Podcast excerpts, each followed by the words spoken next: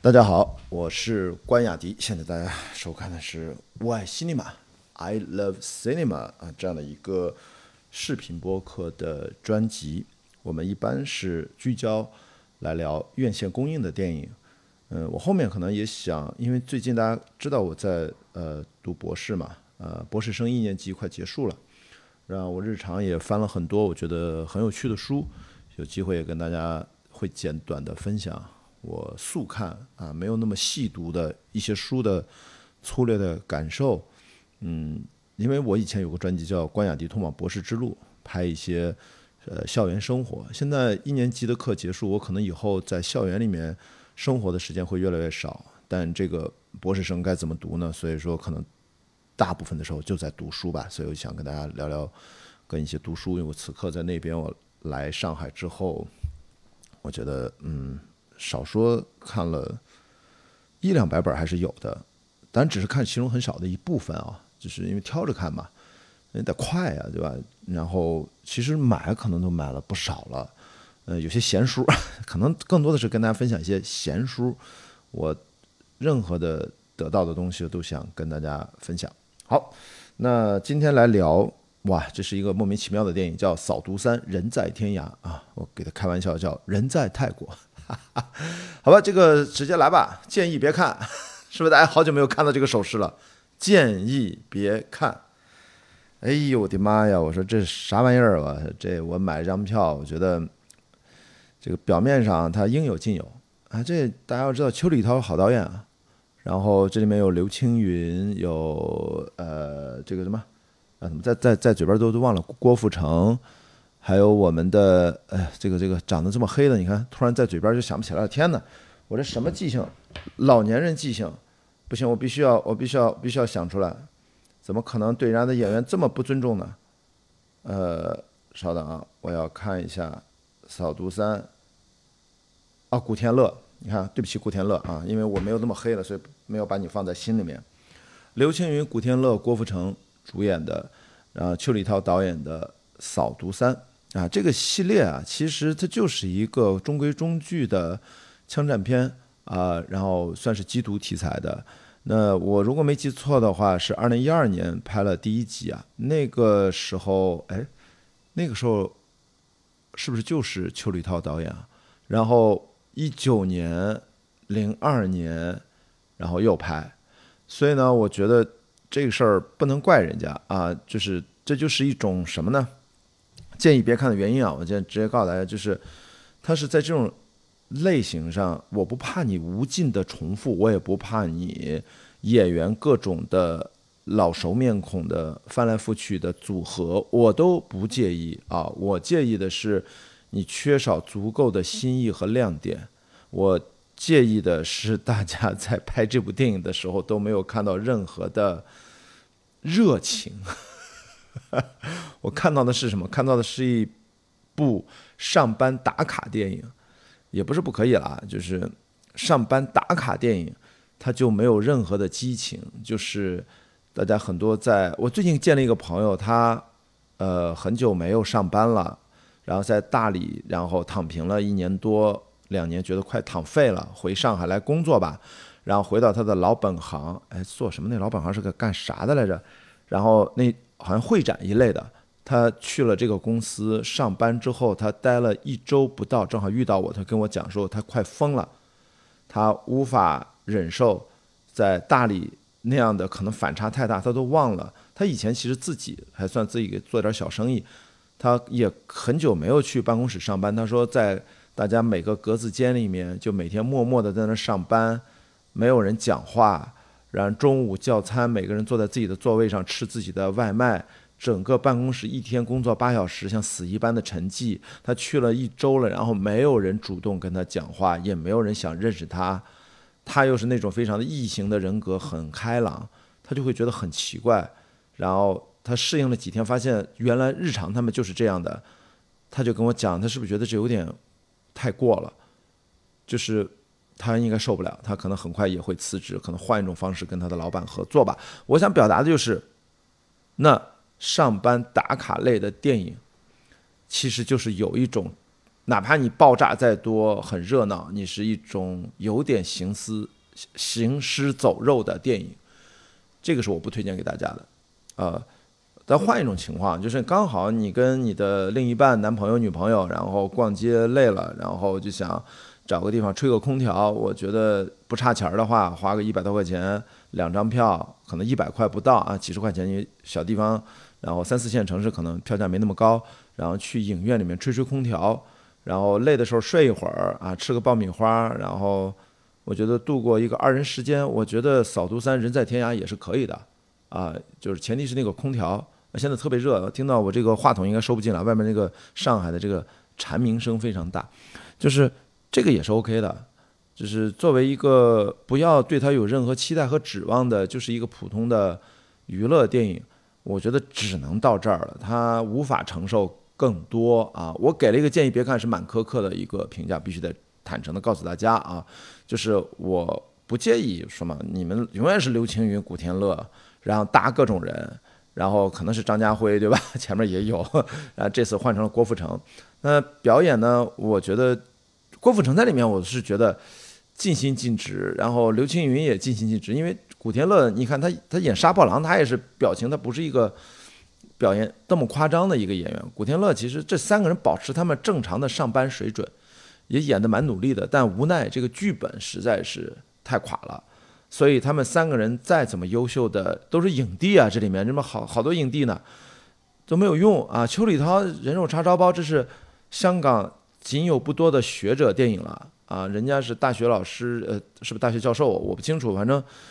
他的电影的理论的认知的造诣，包括他的电影的风格多样化，邱礼涛是非常好的导演。但是邱礼涛也经常拍一些上班电影，我不知道我瞎编了，这个词儿还挺逗的，上班电影。那么，呃，我觉得大家就不抱着期待，可能会勉强一看。然后，除非你对香港电影有一种热爱，就像我一样，我不管邱礼涛拍什么，我会去看的。然后就是哪怕就打打杀杀，我我就当看个放松。看完了发现它真的就是一个放松。这个电影剧作一塌糊涂，就是两个卧底在一个贩毒老大身边儿，然后这贩毒老大他蠢到什么程度，然后全程不知道，一直最后都拿两个人一起拿枪顶着他了，跟他讲我其实是警察。然后刘青云这哥们儿还满脸懵逼，就是这个剧情已经幼稚到我觉得。幼儿园的水准啊！你用这么好的导演、这么大咖的演员拍这么低幼的剧本，我也觉得蛮搞笑的。就是，反正我看到网上有评论，你说还不如说这不是个缉毒电影，这是一个三角恋男性之间的故事，反而更精彩。我觉得 你往搞笑了拍也可以啊。就是上班电影啊，你要是真正的用心，呃，我觉得有些创意，我们也都知道，拍东邪西毒拍不下去了，然后大家就随便搞了个东成西就。对吧？那也，你说他是不是也是被迫营业？也是啊，那也足够精彩。那在香港的黄金时期，王晶导演，那我觉得他的作品这么多经典，但有的时候也参差不齐，对不对？他有时候也会，呃，急就章，也会很短的时间内去拍电影，但他就是在那种状态下，他还是要有创意驱动的。他跟周星驰早期的那些合作，对吧？跟不同的，甚至跟成龙什么都都合作过。我想说，是不是《学校霸王》？是不是他？是不是王晶？我忘了。然后，呃呃，街街头霸王、逃学威龙啊，呃等等吧。反正就是在那个年代，我觉得你再忙，这也是一个呃一个借口。呃，其实你再怎么想应景，然后就为了工作而工作，其实也都可以拍的不错的。以前呢，这种叫上班电影，可能都大家不会注意到。啊，就是或者在很多优秀的选择当中，自然的把它淘汰掉了。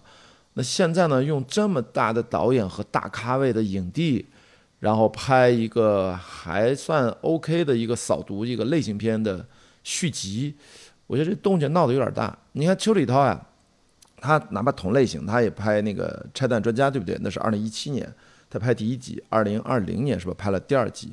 我觉得《拆弹专家》第二集口碑更好一点，而且都是刘德华嘛。第二集是不是有倪妮啊？我记得，然后我也觉得挺喜欢的，就是可以把香港都折腾成翻天覆地了。我记得还有一次是是不是《拆弹专家》？我记得是把中环给炸了嘛？他们搭了一个呃一比一的一个中环，我觉得那个看得很爽啊。这这这还是有创意的，就是你给我些新东西嘛。那我这次你说我在扫毒三人在天涯，我说他人在泰国，你给我看了什么新意吗？如果要说的话，就一点，这个新意就是罂粟花，原来放到一起是这么的好看，我没在大荧幕上见过罂粟花。以前呢，我们看到缉毒的片子都是罂粟，很少正面表现罂粟花的花海。啊，这个演员什么叫杨采钰是吧？那表演也中规中矩啊。然后，啊，反正这个女性角色在里面存在感也不是很强了。这个大家想什么用呃呃呃这个缺少有力的女性角色在这个店里面，它真的是缺少啊！就你们这个呃擅长女性主义的视角批评这个店就去吧，这个很容易批评的。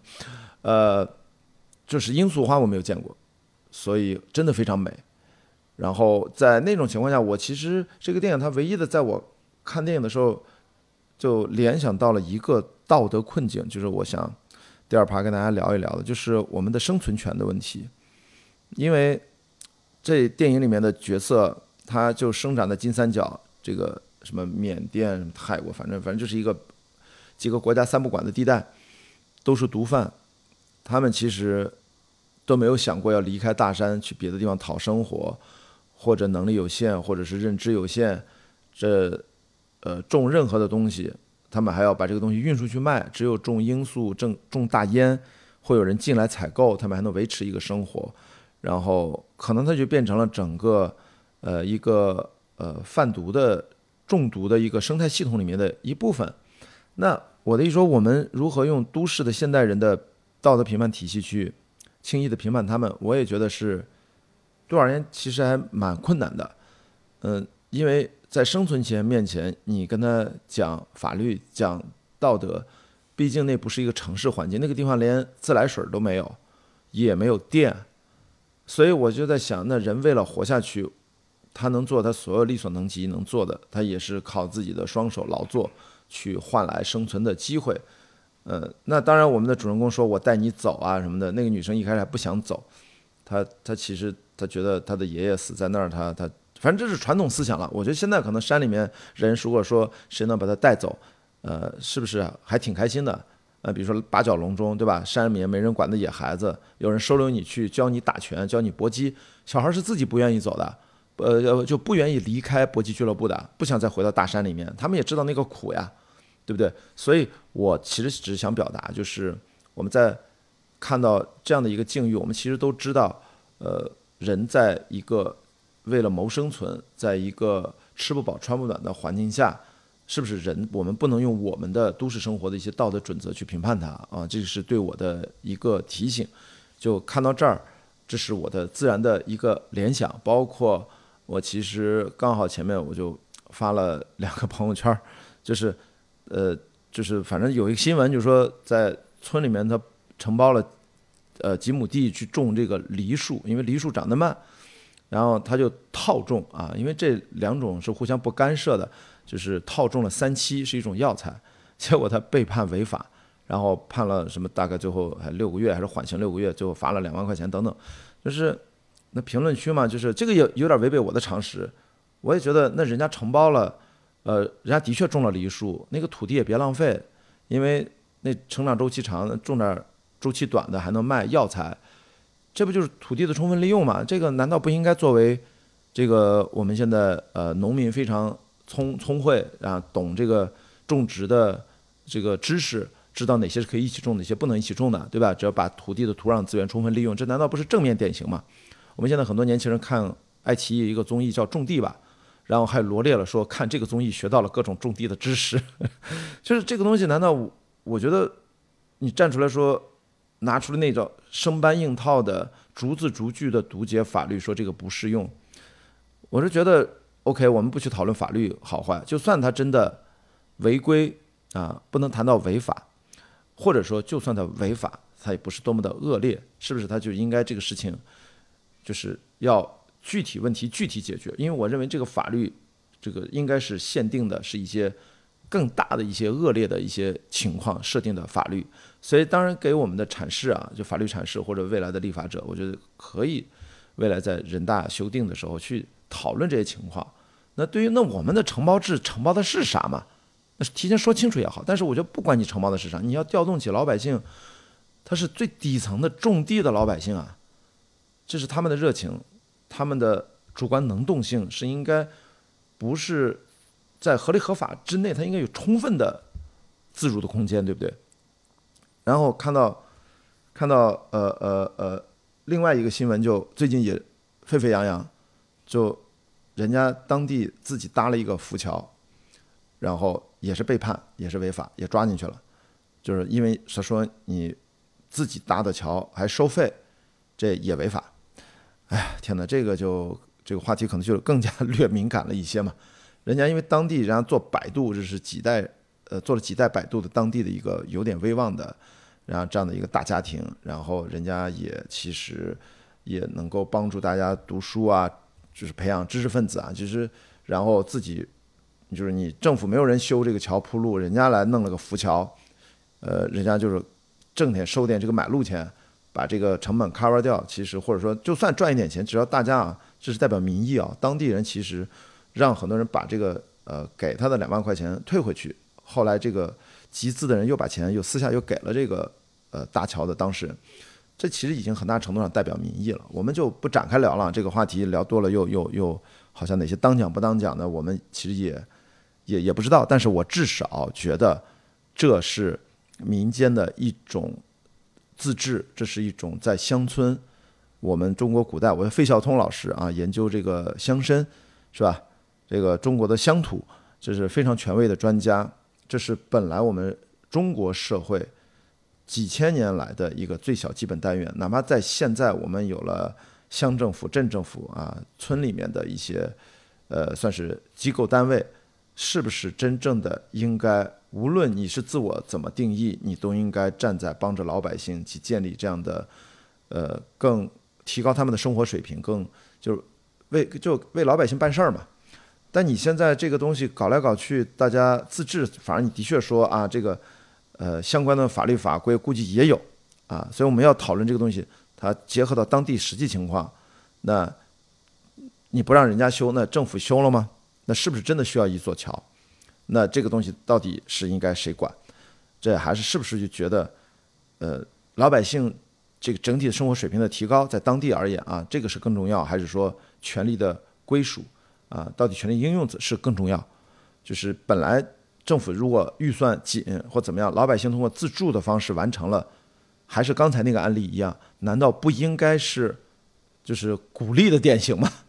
但是可能是不是从政治的角度，从另外的角度就读解出别的意味？好像这个东西，呃，民意不能轻易的啊集中到是吧？什么当地的一个有威望的人身上，他不是这个组织机构的一部分，这个是另外一种角度了啊。我我就不了解那么具体了。但是这两件事儿，我们就放到一起看。我们其实我只是想表达的，我跟我们今天这个电影《扫毒三》，就是老百姓最重要的是能够。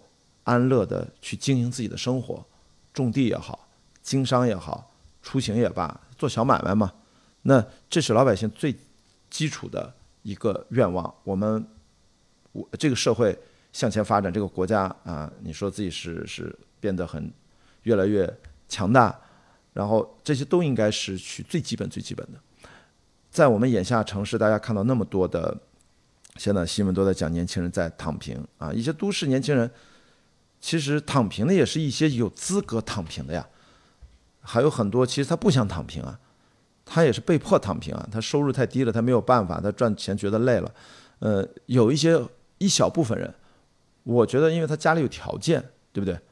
他家里有条件，他基本上就可以，家里有套房还是怎么样的，反正他生活吃穿不愁，他就可以躺平。但是其实对于很多年轻人，他现在可能赚钱打工还。交房租还剩下不了什么钱，转不了什么钱呢。其实“躺平”这个词儿啊，我觉得，在一定说这话的时候，其实都要知道它的出发点。嗯，面对这一个词儿，其实在不同的人群、收入啊不同的层次人群上，其实截然不同的意义。有些人是主动选择了躺平，我刚那个朋友不是上班回来觉得行尸走肉嘛，他是主动选择了躺平一年多。但是有些人其实他是被迫躺平的，他是被辞退下岗，他找不到工作呀，这是两码事儿。所以。这是城市的现状。我刚才举的这两个新闻，就是说，我们不能让这些真正的、更加普通的劳作的，呃，乡村里面、乡镇里面的这些普通老百姓，你逼着他们也躺平下去了。他说我包这梨树，你不让种三七，那我这梨树我也不种了，我我亏啊，我我这我这我的时间投入性价比我这倒贴呀，或者说我赚钱赚的太少呀，我还不如干点别的呢，打点零工吧。那如果都已经蔓延到这种程度，那我们这个社会它怎么发展呢？就是。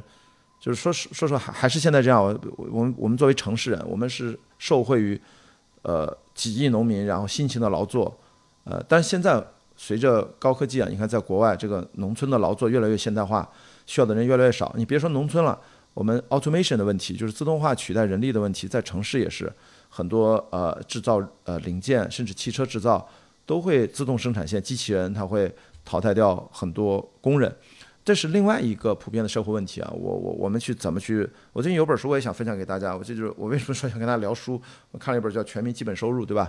呃，这这这个是国国外的理论，其实国内其实我们很多层面上也在践行，但是还是不太一样。这个回头可以聊。所以我就觉得这个是城市和呃乡村，我们现在都会通过一些社会新闻，然后能够感受到，我没有别的，我只是觉得我们应该是生活的。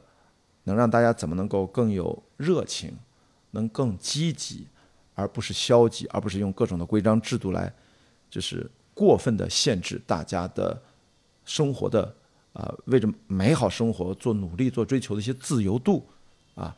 那包括说回来，还是要说回这个《扫毒三》，我说的是个上班电影。